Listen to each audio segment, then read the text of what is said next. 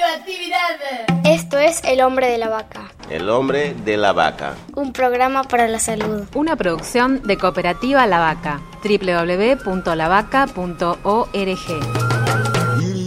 Roberto Fernández Retamar escribió este poema llamado Felices los normales. Felices los normales, esos seres extraños, los que no tuvieron una madre loca, un padre borracho, un hijo delincuente, una casa en ninguna parte, una enfermedad desconocida, los que no han sido calcinados por un amor devorante, los que vivieron los 17 rostros de la sonrisa y un poco más, los llenos de zapatos, los arcángeles con sombrero, los satisfechos, los gordos, los lindos, los Ritintín y sus secuaces, los que, cómo no, por aquí, los que ganan, los que son queridos hasta la empuñadura, los flautistas acompañados por ratones, los vendedores y sus compradores, los caballeros ligeramente sobrehumanos, los hombres vestidos de truenos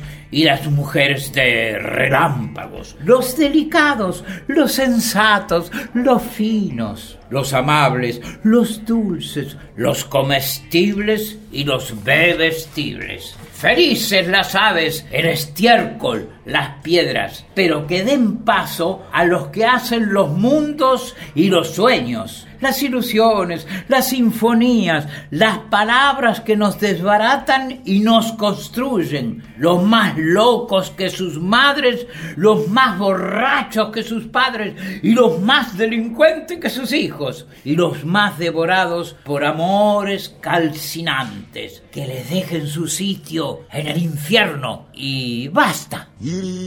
Hasta el año que viene, si Dios quiere, o no sé si Dios quiere.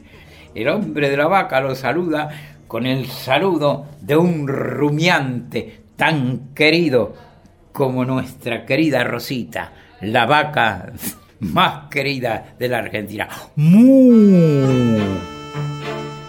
Esto fue El hombre de la vaca que soy yo, por la aplicación de la ley de salud mental. www.lavaca.org.